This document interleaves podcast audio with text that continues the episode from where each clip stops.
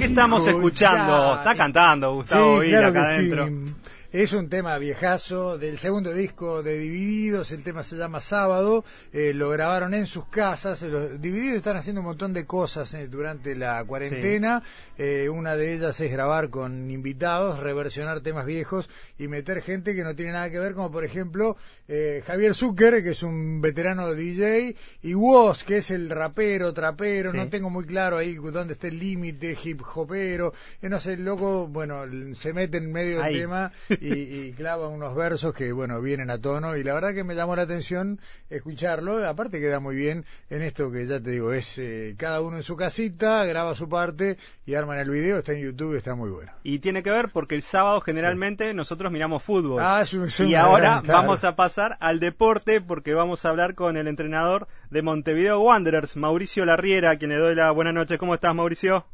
¿Qué tal? Buenas noches. ¿Cómo están todos? Bueno, ¿cómo te trata el COVID-19? Me trata, yo diría que soy un privilegiado, me está tratando bien. No, no, no se me ha acercado, he hecho lo posible para Está lejos. Sí. Y, y- y bueno, está después este, tratando de acostumbrarme y acostumbrar a la familia a, a este confinamiento, aislamiento, como quieran llamarle, y cumplir con la con las normas que las autoridades eh, sanitarias nos han, este, del gobierno nos han exhortado a- a cumplir. Hasta ahora Wanderers está segundo. Acá tenemos a un hincha de Wanderers, Jorge Miliónico, que está festejando. Dice que siga así. Y queremos saber cómo estás trabajando vos también, porque esto obviamente te cambia la planificación, te cambia un montón de cosas. ¿Cómo, cómo estás en el trabajo con los jugadores, preparadores físicos? ¿Cómo se está trabajando en ese estilo? Bueno, nosotros, este, bueno, tuvimos sí un, buen arranque en materia de resultados. Creo que con, con un rendimiento que todavía no está acorde a- al potencial que tiene el, el- el plantel y el equipo. Este, y bueno, ahora eh, cuando llegó esto esto del distanciamiento y se suspendió, eh, primero que nada tenemos la gran incertidumbre de cuándo se podrá retornar. Mm. Segundo, la incertidumbre de cómo se volverá. Hay un, un montón de preguntas. Y hoy nosotros nos estamos manejando con, dentro de lo que podemos planificar, eh, el plantel se está moviendo semanalmente, este, seis días de- a la semana, algunos en algún caso hasta hacen doble horario, en fin. Eso lo, lo planifica y se los envía todas las semanas el, preparador físico. este Todos de forma individual, ¿no? de forma individual, sí, sí, sí, de forma individual no, no, no, no, por ahora no, no hay otra forma de hacerlo. Este, y bueno, y confiando en la, en el profesionalismo y, y bueno, este, en la parte mental sobre todo del futbolista, del ser humano, porque son seres humanos que, que juegan a la pelota, ¿no? Y, y son profesionales en esto, entonces también tenemos que eh, confiar en ellos, en su profesionalismo, eh, también en, en su nutrición, que sea saludable, porque hoy esto de, de llevar prácticamente dos meses, van a ser dos meses que estamos, creo que está la séptima semana, si no me equivoco, Sí. se pierde mucho, se pierde muchísimo de todas las capacidades y, y bueno, también se gana en, seguramente en masa grasa, se pierde en masa muscular, hay un montón de cosas que, bueno, las estamos llevando adelante de la mejor manera posible, este, repito, con, con los trabajos que, que envía el, preparador físico, y yo con ellos, con los muchachos, eh, les, les voy enviando algo de material, eh, qué sé yo, algunas algunas gráficas, algunos videos de partidos, en fin, de los tres partidos que jugamos, pero muy muy puntual, se los envío en un grupo de difusión y después eh, los llamo o, nos mensajeamos para saber cómo están, sobre todo desde el punto de vista sanitario. Eh, entiendo que no, no sería muy beneficioso, diría que hasta sería perjudicial este, atosigarlos, estar permanentemente arriba de los muchachos y este, tener charlas de fútbol en el momento en el que están con la cabeza en, evidentemente en otra cosa. Pero aparte, eh, indudablemente, a ver, eh, vos hacías una referencia a lo que se pierde y a lo que se gana en materia de, de bueno, composición física. Eh, pero después hay algo que uno no sabe cómo se mide, pero que forma parte de, de la situación de un jugador y, y, es eso del tiempo y la distancia, ¿no? Eso que van ganando, que se nota claramente cuando vienen de una pretemporada y, y que va apareciendo a medida que entran en rodaje, ¿no? El, el timing, el, el, cálculo, esa, esa, esa, finu, esa fineza que tiene el jugador que viene en rodaje. Acá eso marchó también. No, exactamente. Eh, y hay puestos en particular.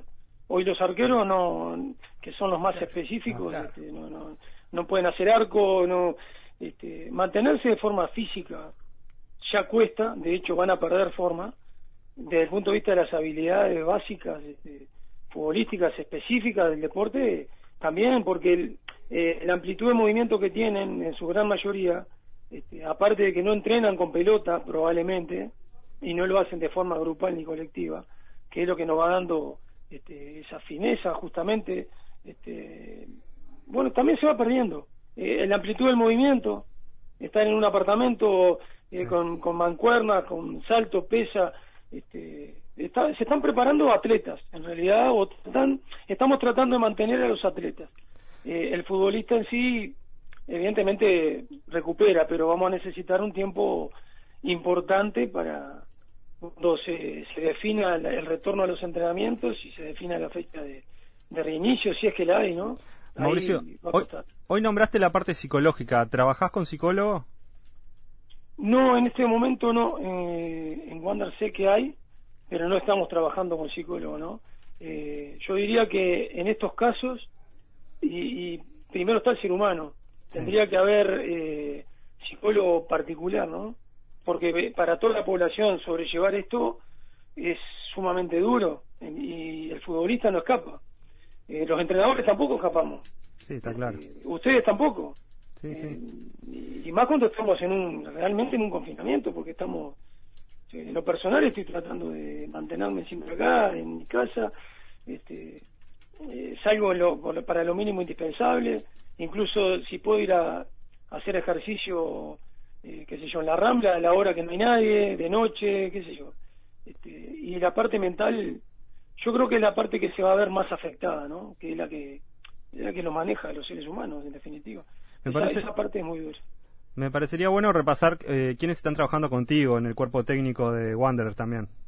Bueno, el, el cuerpo técnico está, está conformado por cinco integrantes, eh, que son Fernando Cal, el preparador físico, Gustavo Roverano, que vino de Perú este, como asistente, y también nos hicimos cargo de, de la tercera división, por eso tenemos a Bruno Piano que continúa como asistente y entrenador de la tercera división, Mauricio González como asistente del preparador físico y encargado también de, la tercera división. Y bueno, nos acompaña Víctor Guala como siempre, un este, eh, entrenador de arqueros que es institucional y bueno, un gran compañero que hemos conocido en estos, en estos par de meses. ¿En, ¿En cuánto tiempo pensás que habías mencionado algo que, que pueden volver a estar en forma para volver a jugar? Ah, eso yo creo que es, es muy difícil de, definir. estaba he leído ahí algún algún material, un documento que especialistas en España este, sacaron algunas conclusiones y hablan de si el confinamiento, porque tenemos que tener claro que es un confinamiento. Esto no es una pretemporada la que hay que realizar. Ni siquiera se le puede llamar, porque tampoco es una intertemporada ni un periodo transitorio, esto es algo bastante más profundo. Entonces ellos calculaban que eh, si hay un confinamiento de 15 días, eh, digamos de hasta cuatro semanas, creo que eran 15 días desde el primer entrenamiento a la competencia, eh, si el confinamiento es de seis semanas, serían 21 días desde el primer entrenamiento hasta la competencia y si fueran más de seis semanas, que es lo que estamos ahora, se necesitaría mínimo de un mes entre el primer entrenamiento y, el primer partido de la competencia. Pero hay que tener muchas cosas en cuenta, hay que ver el calendario, si se va a jugar, por ejemplo, eh, cómo preparar un equipo para que juegue eh, miércoles, domingo. O sea, partidos entre semanas. Claro, encima venís con, seguramente volvemos con fecha doble, claro. ¿Y el promedio de edad del plantel? eso también influye. Eh, otra cosa, las probabilidades de lesiones a, la vuelta de, de eso. De eso te iba a preguntar justamente, exacto. Va a ser altísimo, es que va a ser altísimo, porque hay que entrenar de forma gradual, incluso que se hacen análisis del movimiento, de cuándo recién tocar pelota. Hay que volver un poquito atrás en el tiempo, cuando yo era futbolista, que estábamos un mes corriendo, haciendo resistencia aeróbica de 10, 12 kilómetros, 14 kilómetros y, y al, al mes, mes y medio, después de los trabajos de fuerza y de potencia, veíamos la pelota. Bueno, en este caso hay, hay cosas por el estilo, porque hay grupos musculares que no, no han sido trabajados, por ejemplo, que el aductor, que se, en el toque de cara interna. Los futbolistas que no han tocado una pelota en, mucho tiempo. Eso hay que tenerlo en cuenta, hay que ser bien fino y, y hay que tener muchísima creatividad para, para este, armar los contenidos de cada entrenamiento si es que este, cuando se reanude y, con fechas concretas, ¿no? Porque no es lo mismo entrenar para comenzar eh, en un mes que para comenzar en 15 días ni, ni, ni en dos meses. Es todo mucha incertidumbre esto y, y la verdad que es bastante más profundo de lo que se está hablando, ¿no? Sí, y tenés la, la tensión entre la necesidad de los clubes, de la AUF, de todos, de volver a generar ingresos de alguna manera eh, y la necesidad de, bueno, de garantizar que los protagonistas de todo esto, los actores de esto, lleguen sanos al fin de año, ¿no? Sí, generar un protocolo con, no sé, mirar para otros lados y tratar de adaptar lo, lo, que se está haciendo en otras partes. Por lo menos por ahora los números queda feo hablarlo así, pero las estadísticas de la enfermedad acá en Uruguay vienen bastante bien, un brote ahí importante en los hogares de ancianos, pero bueno.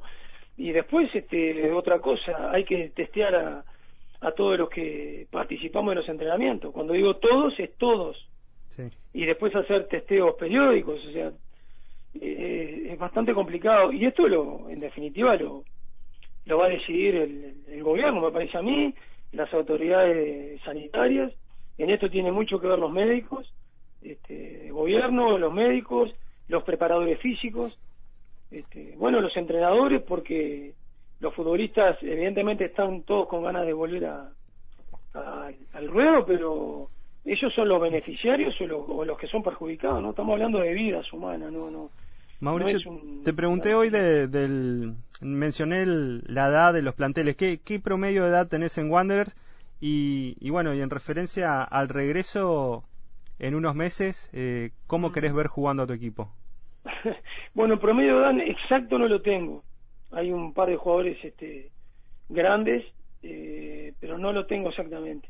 Lo que sí creo que tenemos un plantel de muy buena calidad, este, prácticamente dos jugadores por puesto.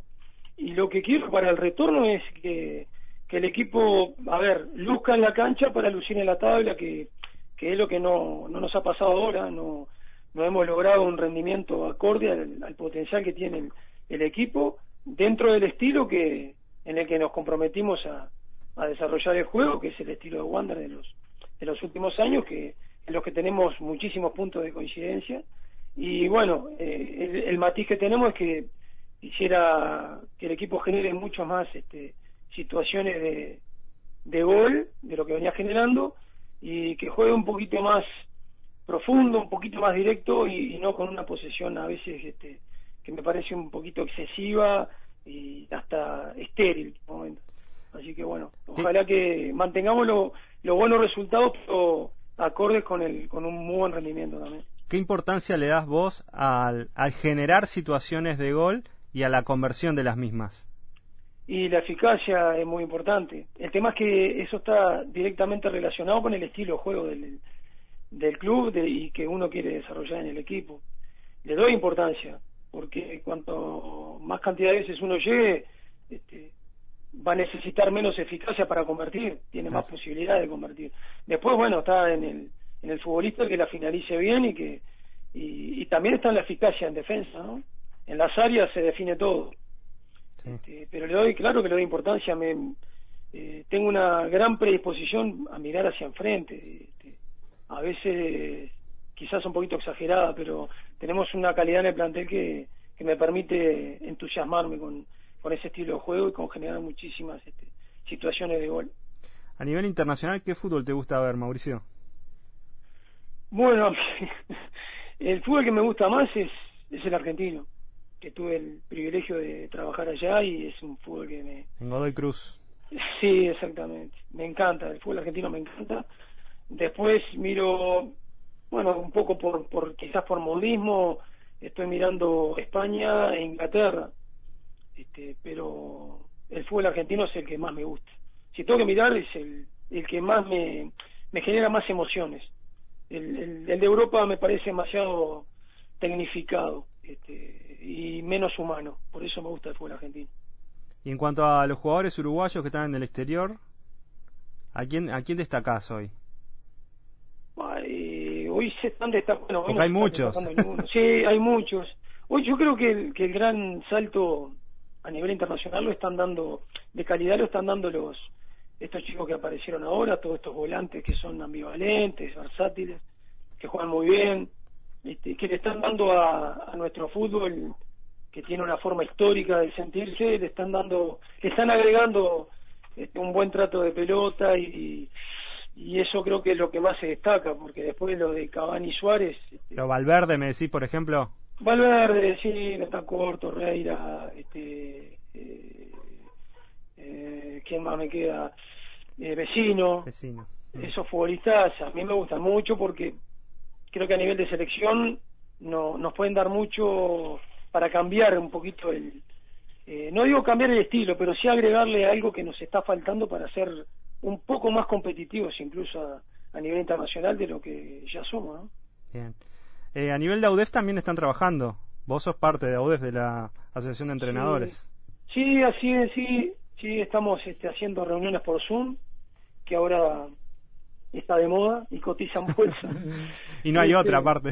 no hay otra forma, no, no hay otra forma. Este, bien, se está trabajando bien, muy bien, incluso se están realizando charlas interesantes, este, también por el mismo, por la misma herramienta tecnológica.